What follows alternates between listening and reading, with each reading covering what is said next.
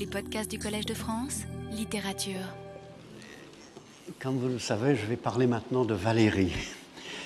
Euh, de Vermeer à Valérie, il y a quand même un saut quantique, je pense à tous ces sauts que je vous oblige à faire chaque semaine. Heureusement que la pause entre les deux cours est relativement longue.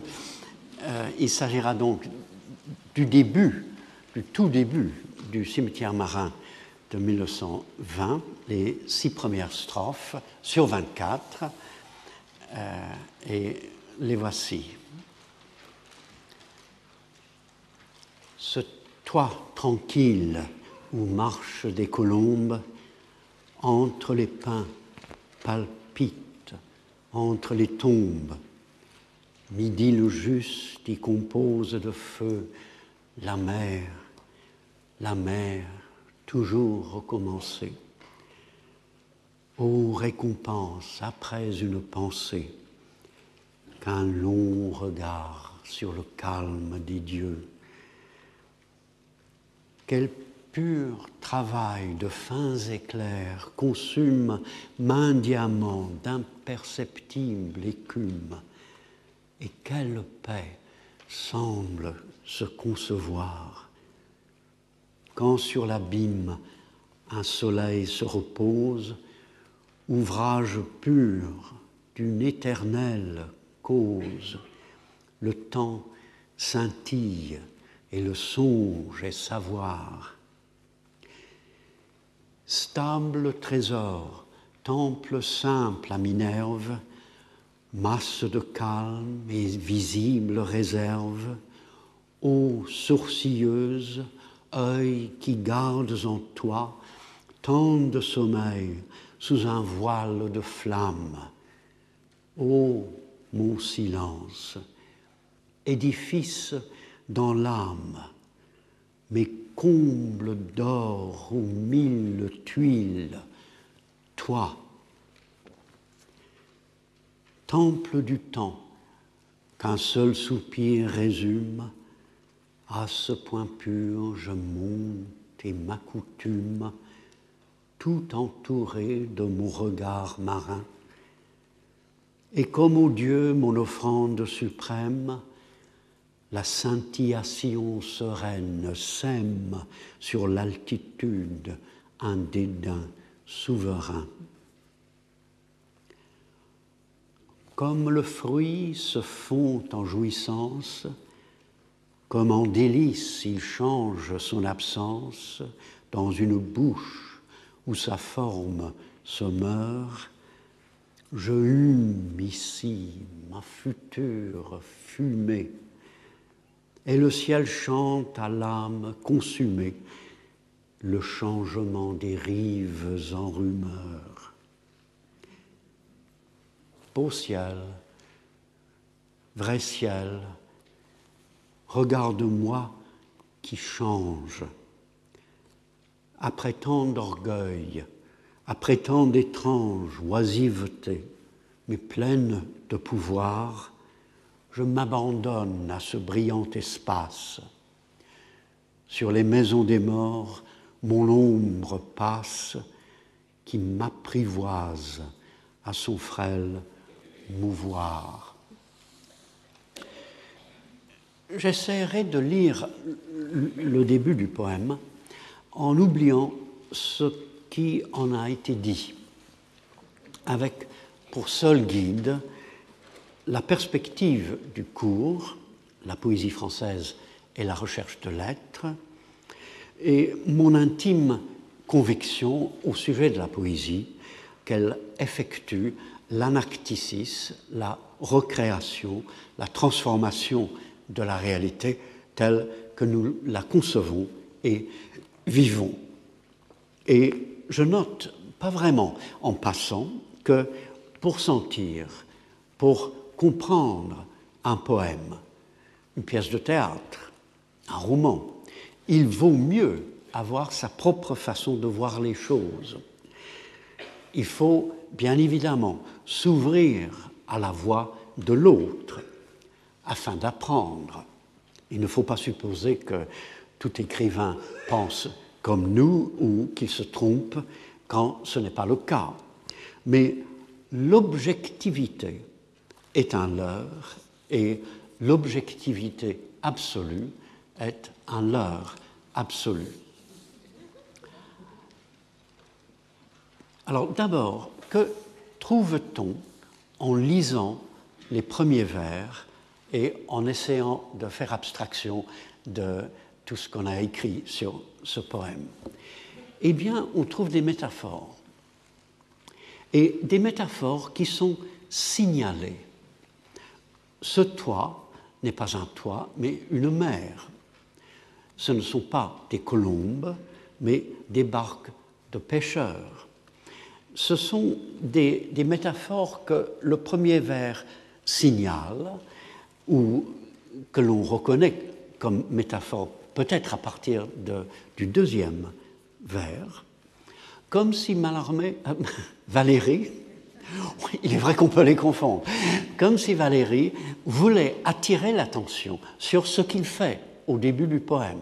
Ce qu'il fait au début du poème, c'est créer des métaphores. On continue, les feux sont en réalité des reflets, le calme des dieux est une façon de voir et de dire, midi le juste est une autre façon de voir et de dire, une très belle façon, euh, où le soleil de midi divise en deux comme un géomètre. Il divise en deux le jour, le mot midi par son étymologie signifiant le milieu du jour, et il divise en deux le, visible par une sorte de verticale imaginaire. Et notons la beauté de l'expression midi le juste.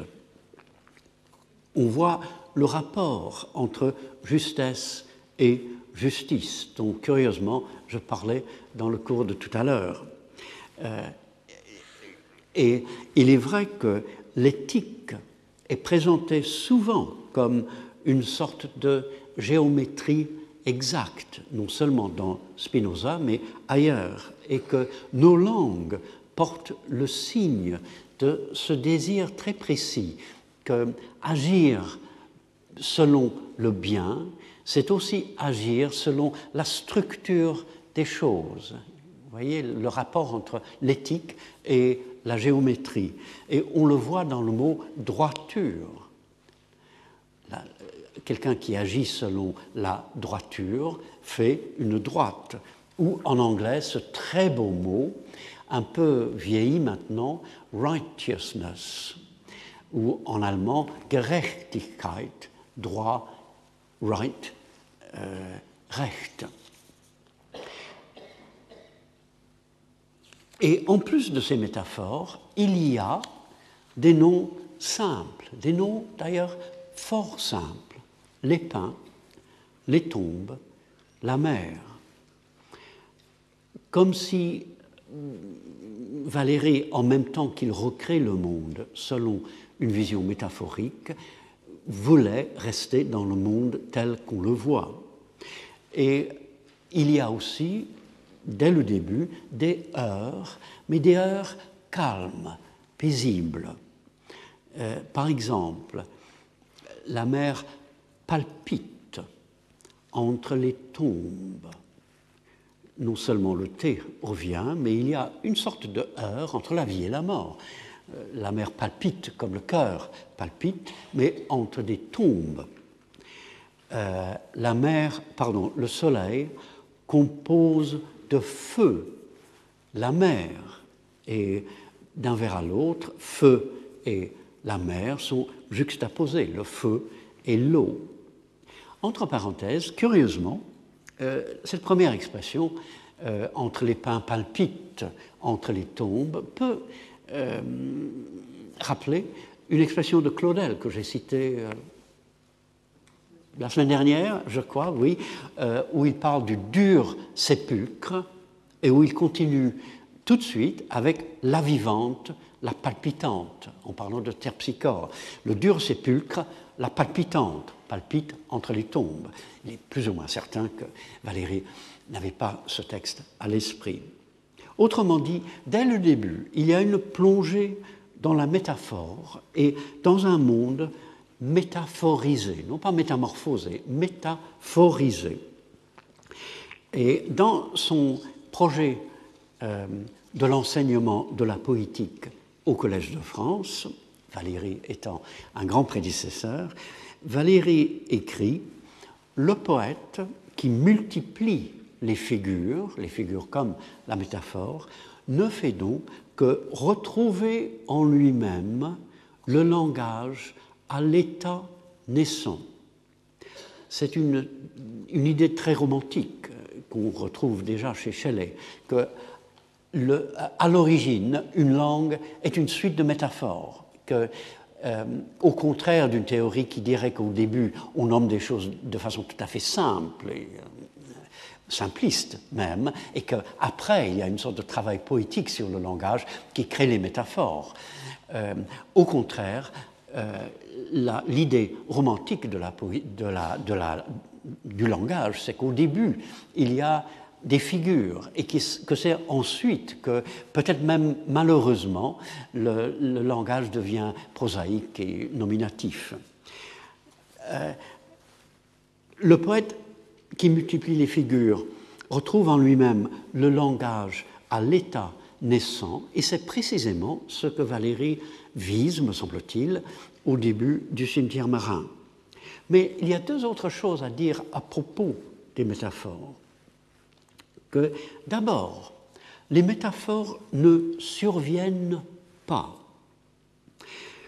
Euh, je veux dire que la surface de la mer est un toit dès le début, parce que l'on voit, quand on continue à lire le poème, que la pensée du poème est en quelque sorte déjà faite et que la pensée du poème voit déjà dans le visible un temple simple à Minerve, qui a besoin d'un toit, euh, vers 13, un édifice vers 17, et un autre temple, temple du temps, au vers 19. C'est très intéressant parce que euh, on peut écrire des poèmes de, façon, de beaucoup de façons très différentes, les unes des autres, bien sûr. Et euh, très souvent, en écrivant, on mime une certaine façon d'écrire. Et souvent, on mime un jaillissement de métaphores. Il vaut bien d'ailleurs mimer ce jaillissement qui cédait? Si on cède un jaillissement de métaphore, on se retrouve dans une sorte de chaos. On mime un jaillissement. Valérie fait presque le contraire de cela. Il mime une architecture déjà faite. Architecture, c'est le cas de le dire d'ailleurs, puisqu'il s'agit d'un édifice. Euh, une architecture de métaphore déjà faite, d'où, me semble-t-il, l'immense calme du début ou même la métaphore fondamentale d'un édifice avec son toit, et qui serait peut-être le temple du réel visible, est en quelque sorte déjà là, avant le premier mot. Il y a cela d'abord qui me semble intéressant et assez rare en poésie, mais il y a deuxièmement et surtout le fait que les métaphores sont justes. C'est le mot de, Valérie, d'ailleurs. Les métaphores sont justes. Elles sont convaincantes pour les yeux et pour l'esprit. Elles sont, pour tout dire, vraies. La surface de la mer est un toit, une sorte de toit sur l'abîme, sur la profondeur des eaux de la mer. Euh, les voiles blanches des bateaux qui dansent sur l'eau sont en quelque sorte des colombes qui picorent. On est convaincu. Euh, la mer au soleil est vraiment composée de feux. C'est ce que l'on voit. On voit des feux. On sait que ce ne sont pas des feux, mais on voit des feux. Euh, main diamant d'imperceptible écume me semble absolument exact. Il n'y a pas de diamants sur la mer, mais on voit des diamants. On ne voit pas à une certaine distance euh, l'écume qui est en effet imperceptible et qui est transformée en diamant.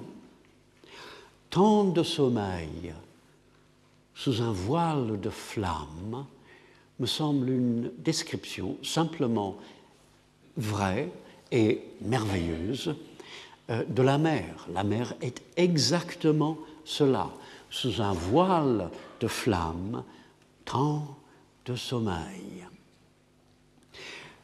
C'est tout le contraire des images surréalistes. Nous sommes devant des, métaphores qui disent ce que nous avons devant nous quand nous regardons la mer au soleil de midi. Euh, des images surréalistes qui donnent une fausse impression de liberté. C'est ici que nous sommes libres à cause de la discipline du regard du poète et de son travail de poète. Comment atteindre la réalité Comment atteindre l'être du visible? Eh bien, répondrait Valérie, en observant les métaphores qui affleurent, les métaphores qui affleurent. On a besoin, autrement dit, non pas de description qui vous donnerait euh, la nuance exacte du bleu de la mer, par exemple, ou du vert de la mer. Euh, on a besoin non pas de description, mais de métaphores. Et je note la précision des figures.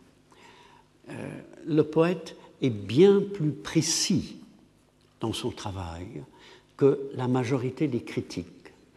Alors que normalement, on dirait le contraire. Le critique est précis parce que la plupart du temps, c'est un universitaire qui a la discipline universitaire. Et on pense que le poète, bon, il laisse venir beaucoup de choses, il laisse passer beaucoup de choses. On parle même de licence poétique. J'ai toujours aimé cette expression qui est absolument folle. On parle de licence poétique comme si, bon, quelqu'un de sensé ne ferait pas ça, mais bon, La Fontaine, Racine, euh, ils peuvent le faire parce qu'après tout, ce ne sont que des poètes. Au contraire, le travail du poète est extrêmement précis et le travail d'un grand poète est grandement, euh, extrêmement précis. Autrement dit, au début, en plongeant dans des métaphores qui sont absolument nécessaires pour, pour, que nous voyions ce que nous avons devant les yeux, nous sommes dans l'anacticisme, dans la recréation poétique du réel. Et nous sommes aussi dans une anacticisme tout à fait valérienne, bien sûr, et même anti-chrétienne. Ce début de, du cimetière marin est une sorte d'anti-genèse. J'ai parlé du langage à l'état naissant. Nous sommes aussi devant un monde à l'état naissant où euh, à, à l'état naissant continu. Et quand il écrit, quand sur l'abîme un soleil se repose, vers 10, on peut très bien penser au début de la Genèse, euh, il y avait des ténèbres sur la face de l'abîme et l'Esprit de Dieu se mouvait sur les eaux. Il y avait des ténèbres sur la face de l'abîme et l'Esprit de Dieu se mouvait sur les eaux. Et quand on regarde le vers 10 de Valérie, on voit qu'à la place de l'Esprit de Dieu, il y a le soleil, à la place des ténèbres, il y a la lumière, et que l'abîme est celui non pas d'une sorte de chaos euh, originel, s'il s'agit bien de cela dans la Genèse, d'une sorte de tohu bohu. Euh, l'abîme n'a rien de mystérieux, c'est simplement celui de la mer. On pourrait penser aussi qu'un soleil qui se repose fait penser à un autre moment au début de la Genèse, où c'est Dieu qui se repose au septième jour. Après les six jours de la création, il se repose au septième, et à la place de la création par Dieu, on voit dans le poème de, Valérie euh, euh, le temps et le songe, j'y reviendrai, qui sont ouvrage pur d'une éternelle cause. Nous sommes dans une sorte de, philosophie de, euh, de, la création, de, l'origine du monde. Nous sommes dans le, discours un peu philosophique finalement d'une cause qui serait éternelle et d'ouvrages qui sont purs. Nous sommes très loin l'idée d'un Dieu personnel qui crée par un acte de volonté et par un verbe. Et le monde est une sorte d'intelligence, une pensée, précisément, une pensée, un temple à Minerve, qui est la déesse de la sagesse, entre autres choses, mais je pense que c'est à cet attribut-là que Valérie pense. Et nous sommes devant, non pas la création de Dieu, mais devant le calme des dieux. Le calme des dieux qui semble en quelque sorte habiter euh, le visible, euh, notons, entre parenthèses, euh, la répétition de tranquille au premier vers, calme, paix au vers 9. C'est la vision du monde comme une immense paix intellectuelle. C'est la vision du monde comme si, en quelque sorte, je ne dis pas ça méchamment, comme si Valérie l'avait créé. Et le visible ressemble aussi à une œuvre d'art, à un poème. Midi le Juste compose la mer, comme Valérie est en train de composer son poème. Euh, les éclairs sur la mer sont un pur travail. Le temps et le songe sont des ouvrages purs. Et le poème devient de même un toit tranquille ou marche des mots. Et une inversion attire aussitôt l'attention sur le fait que les mots marchent différemment en poésie. Au vers 2, entre les pins palpite. Très simple, mais extrêmement efficace. Une simple inversion, non pas palpite entre les pins, mais entre les pins palpite pour montrer de quelle façon marchent les mots d'un poème. Et le poème effectue finalement le changement des rives en rumeur, le changement des rives en rumeur au vers, au vers 30.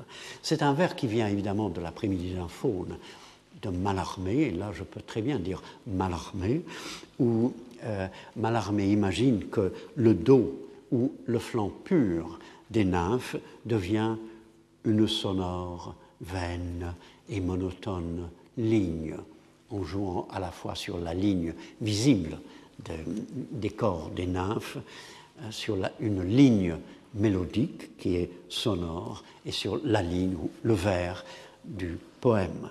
Mais Valérie transforme le vers, il transforme le visible en métaphore afin de le connaître, afin de le voir, et ici, il transforme le visible en poème, en son. Il accepte aussi, quand on y, euh, pense bien, il accepte aussi que le travail du poète ressemble à celui de la mort, parce que dans le contexte, ce sont les âmes consumées euh, qui, dans le cimetière marin, euh, dans leur tombe, entendent la rumeur de la mer. La mer est devenue pour eux uniquement une rumeur lointaine. D'où, évidemment, à, cause de cette euh, association du travail du poète avec la mort, d'où la fin du poème que je ne commenterai pas. Autrement dit, le poème commence par dire et redire le visible, comme si Valérie s'était demandé comment peut-on dire la mer à midi euh, de manière exacte et révélatrice. Et à la strophe 3, euh, au vers 13-15, il donne simplement une série d'expressions. Euh, stable trésor, temple simple à Minerve, masse de calme et visible réserve, eau sourcilleuse, œil. Et comment appelle-t-on ce genre d'expression? Eh bien, des périphrases. Et curieusement, la périphrase a presque toujours mauvaise presse. On suppose que les périphrases sont des façons de dire euh, compliquées, quelque chose qu'on aurait pu dire avec un mot ou quelques mots. Euh, Longin, Longin en parle très bien dans son traité du sublime, au chapitre 28, si vous voulez consulter le passage, et Boileau traduit mieux que quiconque ce passage dans ce qui est pour lui le chapitre 24. Je n'en dirai rien parce que j'ai écrit là-dessus dans un texte, euh, je ne m'appelle plus lequel, mais enfin c'est déjà, c'est déjà là. Ce sont des périphrases, un peu comme si euh, Valérie, euh, sachant qu'il écrit après tous les romantiques, et en voulant revenir à la figure, en voulant remettre en valeur la figure de l'ancienne rhétorique, prend le risque d'écrire en trois vers cinq paraphrases. Comment peut-on dire ce qu'il voit? Eh bien, c'est un stable trésor, c'est un temple à Minerve, etc. Il prend le risque et, ma foi, il triomphe, parce qu'il me semble que ces expressions-là euh, réalisent son rêve, qui est précisément de dire ce que l'on voit par des métaphores et des périphrases. Une deuxième chose à remarquer, évidente, mais euh, euh, au sujet de laquelle il y a peut-être encore des choses à dire, l'association du dehors et du dedans. Celui qui parle, je dis Valérie pour faire euh, bref, celui qui parle dans le poème sort d'une pensée pour jeter un long regard sur le réel. J'aime beaucoup cette expression, une pensée, pour dire une longue période de réflexion. C'est un, une expression tout à fait poétique. La vie intérieure est résumée en un mot. Des années de réflexion deviennent une pensée et beaucoup de réflexions constituent l'univers de cette pensée. Et sorti de sa pensée, il trouve eh bien, il trouve le réel au moyen des métaphores et des périphrases qui se sont accumulées. Il trouve un langage à l'état naissant. Il sort de sa pensée pour trouver un toit, comme s'il remontait du fond de lui-même, du fond de la mer, en effet.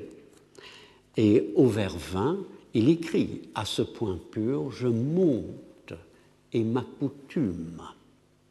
Il monte de la mer ou remonte-t-il même d'une tombe? Dans le contexte, c'est la signification la plus évidente. Il est dans un cimetière et il monte vers la lumière. Il trouve un monde extérieur à lui-même. Le premier mot du poème, que l'on pourrait commenter pendant longtemps. Le premier mot qui est ce est un peu anglais, comme vous savez, euh, dans une poésie anglaise et même dans la conversation en Angleterre, on utilise beaucoup plus ce, celui-là, celui-ci, etc., euh, qu'en français. Il ne dit pas euh, un toit ou le toit, mais ce toit. Et quand on arrive au vers 18, je dois dire qu'un Anglais se réjouit, parce qu'au vers 18, il y a un calembour. Il n'y a pas d'autre mot pour le dire. C'est un franc calembour. Euh, mes combles d'or aux mille tuiles, toi. Et comme tout le monde l'a vu, euh, après une métaphore tout à fait vraie, encore une fois, comble d'or aux mille tuiles, c'est une façon très exacte de dire la mer au soleil. Euh, on arrive au mot toi où on peut entendre TOI et où Valérie veut qu'on entende, qu'on entende TOI, euh, et qu'à la relecture, on voit dans les premiers mots du poème ce toi tranquille, le monde tranquille qui voit euh, en dehors de lui-même. Et ce monde est un toit avec sa vie propre, mais qui est néanmoins une pensée, et quelle paix semble se concevoir. Vers 9, euh, plus tard dans le poème à la strophe 13, Midi sans mouvement, en soi se pense. C'est une pensée, c'est aussi un corps, le temps scintille, le temps scintille qui est l'association absolument parfaite d'un concept et d'une sensation, de l'esprit et du corps, le temps scintille. À la strophe 11, ce qu'il voit, euh, c'est-à-dire la mer en particulier, va devenir une chienne splendide. Encore une expression inattendue. La mer est splendide, pleine d'éclat, mais il est rare qu'une chienne le soit. Ce monde est une pensée, est un corps, mais ce monde est aussi en partie, comme on l'a bien vu, à l'intérieur. Vers 17, au mon silence. Et on se rend compte que l'abîme se trouve en partie en lui, l'abîme du vers 10. Euh, même vers, édifice dans l'âme. On se rend compte que le temple aussi est en partie en lui, parce que ce sont les métaphores, le langage humain qui construisent le réel, qui permettent de trouver le réel. Et on remarque aussi, euh, au vers 21, qu'un long regard devient tout entouré de mon regard marin, tout entouré de mon regard. D'où le songe et savoir au vers 12. Une expression très française, me semble-t-il.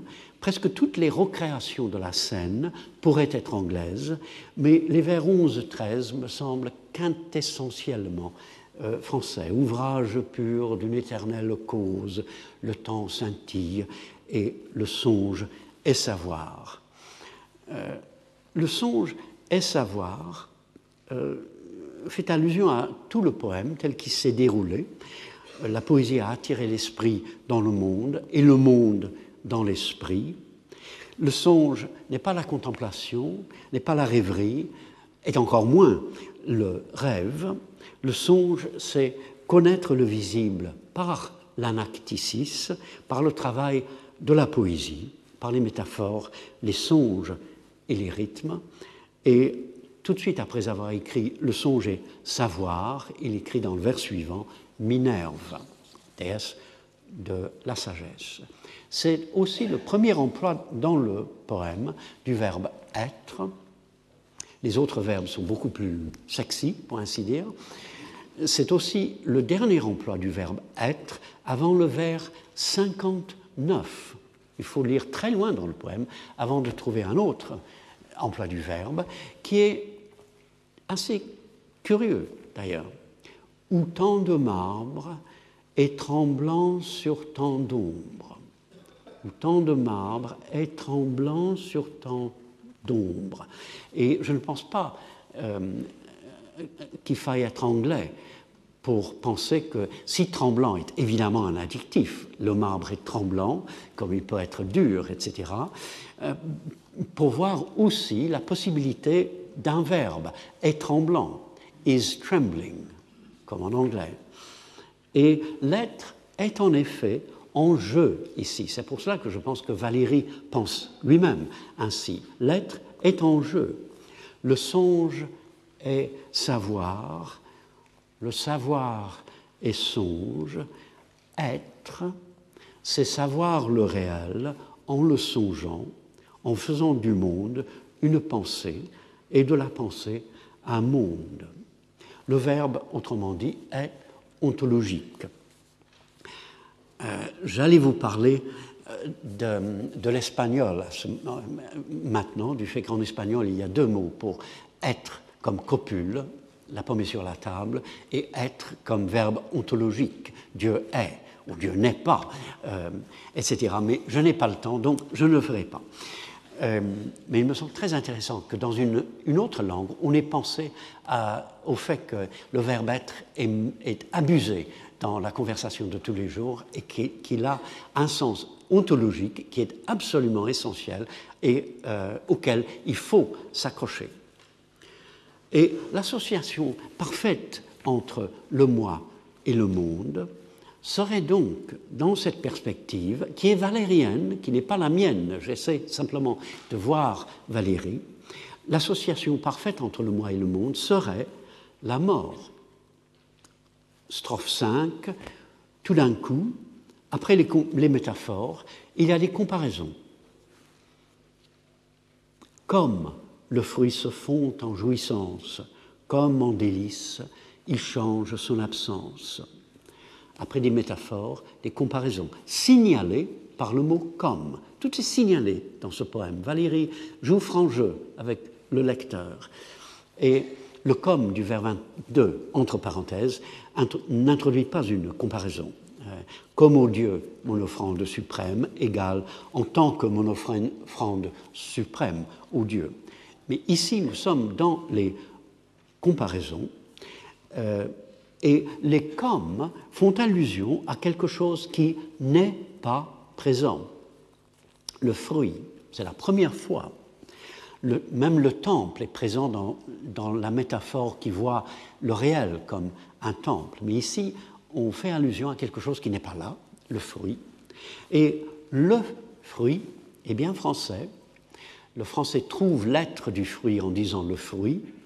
Un poète anglais trouve l'être d'un fruit en disant a fruit, et dans une traduction, là, on dirait a fruit, à moins évidemment de vouloir rester dans la francité, la gallicité du poème de Valéry.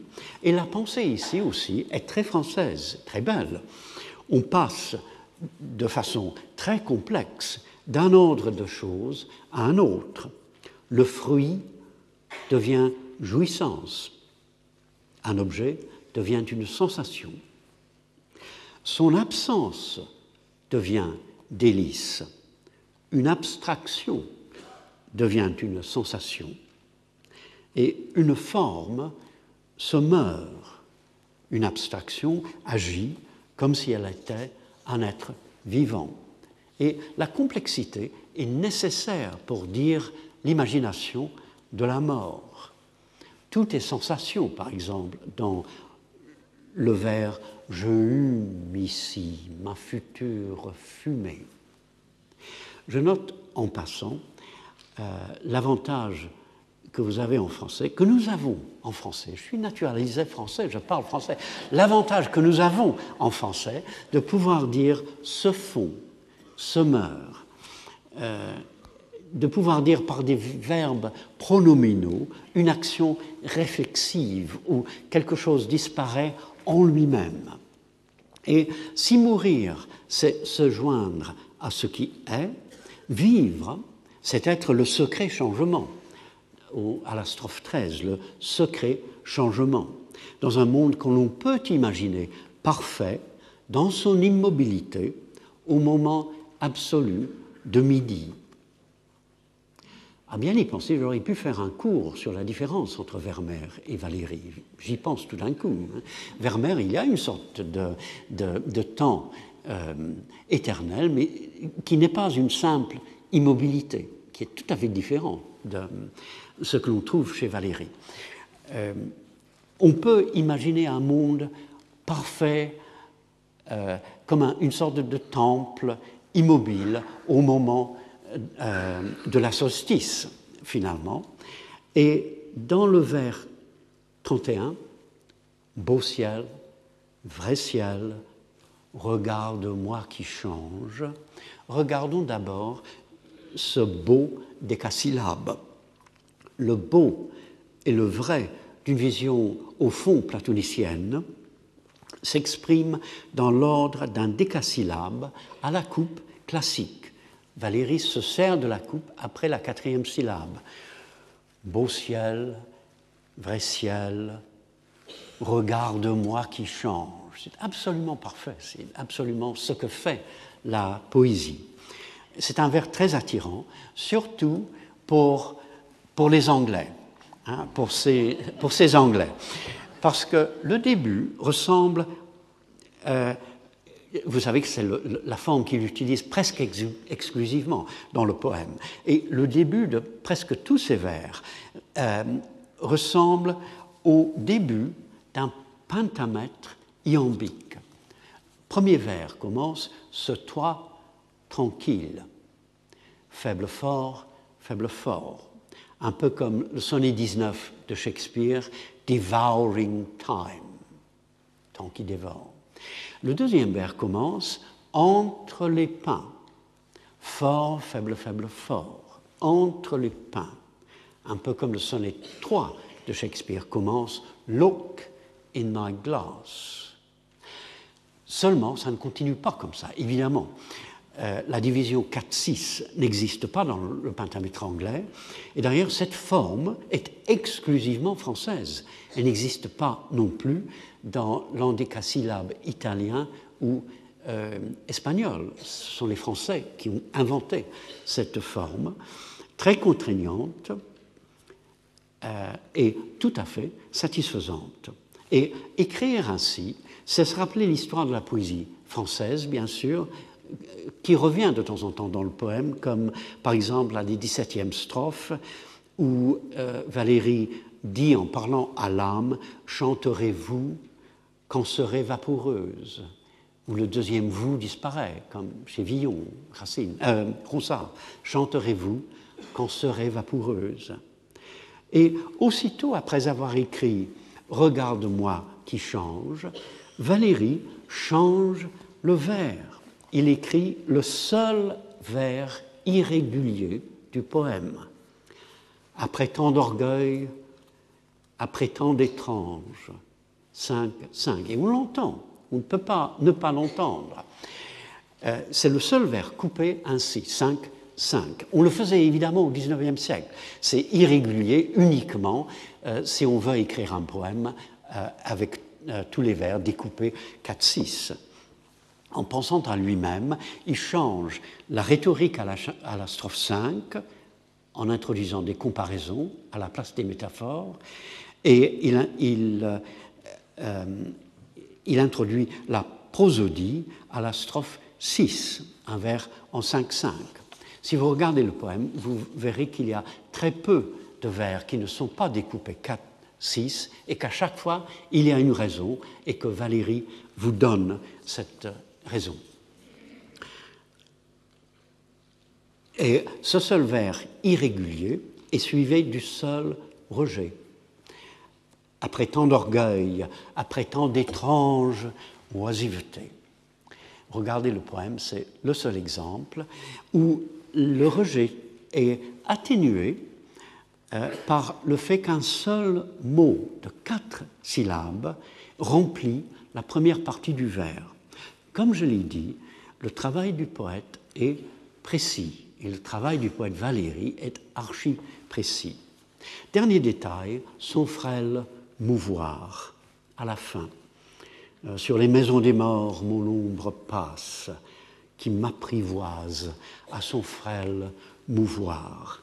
C'est presque précieux, mon frêle mouvoir, mais c'est parfait.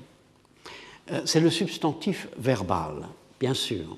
Euh, ce n'est pas du tout comme en anglais, où le substantif verbal est un gérondif, en anglais on dirait It's fragile, moving, un gérondif qui ressemble à un participe présent, moving, euh, où l'action est présente, comme l'est aussi le temps. It's moving. Euh, et c'est encore plus beau dans being. Euh, la poésie est la recherche de l'être, de l'être du monde et de l'être du moi, est en, anglais la recherche of the being of the world, of the being of the self. Et en anglais, l'abstraction la plus abstraite est un processus qui épouse le temps. Mais en français, le mouvoir est un substantif verbal euh, formé évidemment par l'infinitif, c'est-à-dire par la forme du verbe qui échappe au temps.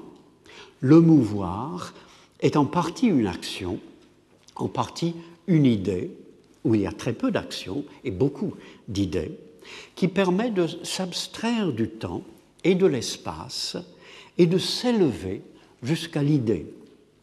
Comme toutes les façons de, de, faire de la langue française et par conséquent de la poésie française quand elle se laisse entraîner par euh, la vertu de la langue. Mais l'action demeure et l'adjectif frêle garde le mouvoir clairement dans le monde du réel. Nous sommes dans un moment fascinant entre le verbe, entre le verbe et le substantif, entre l'action et l'idée. Et dans le cas présent, afin de dire le mouvement du nombre. C'est extrêmement beau. Euh, et c'est un moment où précisément le poète réfléchit à la vertu de sa langue et fait sortir de sa langue impossible, impossible que l'on n'y voit pas nécessairement. Et ayant dit mouvoir, il ajoute un adjectif, le frêle, mouvoir. Et dans la perspective du poème, le monde serait une perfection s'il était une idée sensible et immobile, alors que le moi est un frêle mouvoir. On note, entre parenthèses, l'étrangeté de la langue dès qu'un poète commence à écrire bien, le frêle mouvoir, par exemple, euh, ailleurs dans le poème Midi, le juste, juxtaposition de deux idées apparemment tout à fait euh, séparées, euh, et constamment, à travers tout le poème, des juxtapositions tout à fait imprévues et révélatrices. On le remarque aussi, on la remarque, cette étrangeté, quand on regarde des exemples de la langue euh, dans des écrivains du passé, des exemples qui sont maintenant euh, désuets. Par exemple, euh, dans un des cours de la première heure, j'ai cité l'article 72 des Passions de l'âme de Descartes, où il parle de l'arrivement subi de l'impression, l'arrivement de l'impression. C'est déjà pour nous poétique. Pour Descartes et ses lecteurs, non, parce qu'on disait ça. Euh, euh, au XIVe siècle, Eustache Deschamps, euh, dans son art poétique, parle de, de plusieurs choses et autres instruments musicants. Musicants ni instruments de musique, ni musical instruments, des instruments musicants. Et dans la même phrase, il dit que la musique fait des chants délectables en orgue et chalumeau par soufflement de bouche et touchement de doigts. Je trouve ça très beau, par soufflement de bouche et touchement de. Et c'est presque, c'est presque une poésie symboliste hein, euh, de la fin du XIXe siècle. On entre donc dans un poème où le visible devient tout de suite métaphorique, mais vrai, dans un poème où le langage semble naître sous les doigts du poète, dans un poème où le réel euh, est à la fois un intérieur et un extérieur, et où l'intérieur et l'extérieur s'associent, se mêlent, euh, dans l'idéal deviendraient une même chose. Et je ne tiens pas, comme je l'ai dit au, début, comme je l'ai laissé euh, entendre, je ne tiens pas à interpréter le cimetière marin, mais c'est il est beaucoup plus intéressant de se demander si c'est un poème philosophique. les commentateurs du poème supposent que c'est un poème philosophique. Après tout, à la fin, euh, Valérie cite Zénon, cruel Zénon. tout de suite, on lit Zénon, ensuite on lit les autres euh, poètes présocratiques, on écrit des articles sur Valérie et la, et la philosophie présocratique, etc. Bon, répondre à la question permet de réfléchir sur la poésie et la recherche de l'être, et sur les rapports entre poésie et philosophie, qui étaient pour Valérie beaucoup plus aimables et beaucoup, plus, beaucoup moins évidentes. Aristote, dans la métaphysique, dit que la science la plus haute est désintéressée. D'ailleurs, c'est une des pensées clés de l'Europe. La science la plus haute est désintéressée. On veut savoir pour savoir. On veut connaître les premiers principes et les premières causes. Et cette science, dit, Aristote, n'est pas poétique. Plus précisément, n'est pas poétique. Ce n'est pas une science poéticaire. Ce n'est pas une science de la production. Mais même si poéticaire, dans, dans la phrase euh, dont je l'ai extrait, ne signifie pas exactement poétique. La poésie aussi est une science euh, de production. Serait-elle donc incapable de chercher les premières causes, etc., et surtout de chercher l'être? En poésie, on produit un poème. On n'est pas désintéressé. On a intérêt à produire un très beau poème. Et un poème ne disparaît pas en faveur de la vérité qu'il aurait euh, découverte.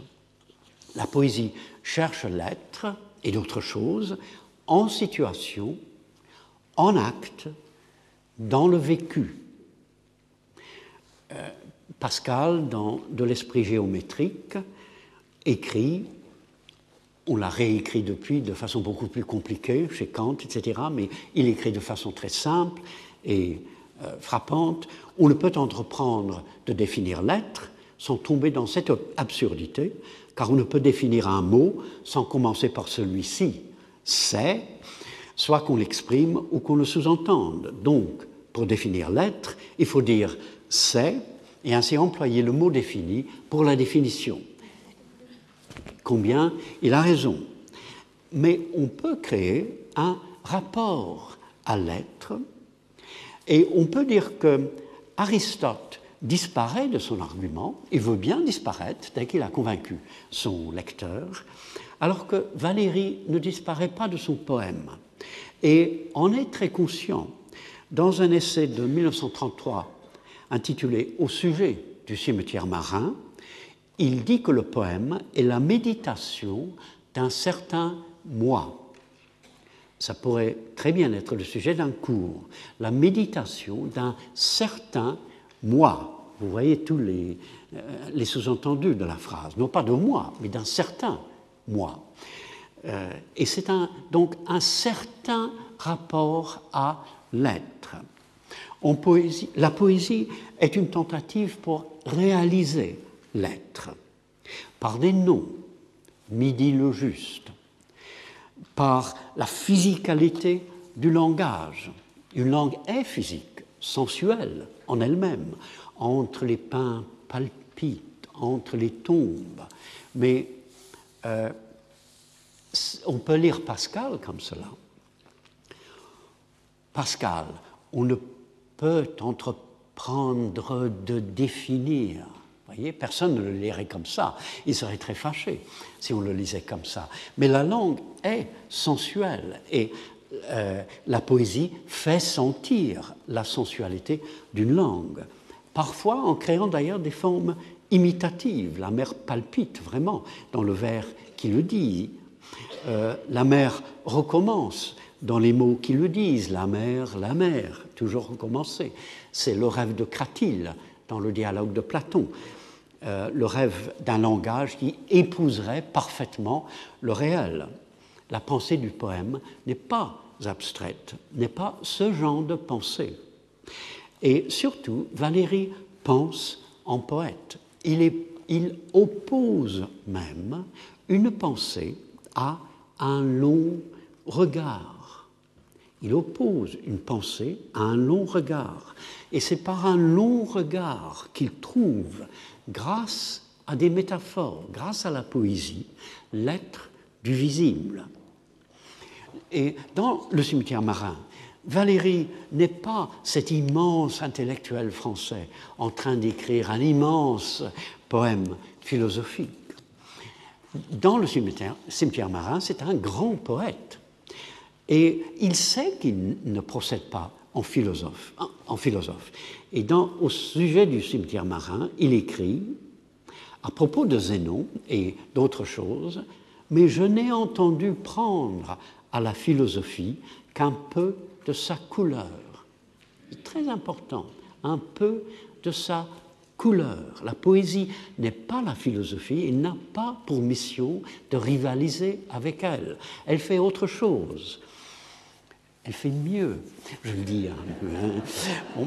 Euh, et Aristote, dans la poétique, dans la poétique, dit que la poésie est plus philosophique que l'histoire, parce qu'elle elle, euh, elle a pour sujet des universaux. Elle ne parle pas de ce que les gens ont, ce que X a fait dans, un, euh, dans une situation euh, donnée, comme l'histoire. Elle parle de ce qu'un homme fait dans ce genre de, de, situation. La poésie est plus philosophique que l'histoire, phrase célèbre d'Aristote. Et j'ajouterai que la poésie est plus historique la philosophie, plus incarnée dans le temps, le lieu et la personne. Bon. Euh, la semaine prochaine, Yves Bonnefoy euh, va venir euh, parler. il va parler sur la poésie.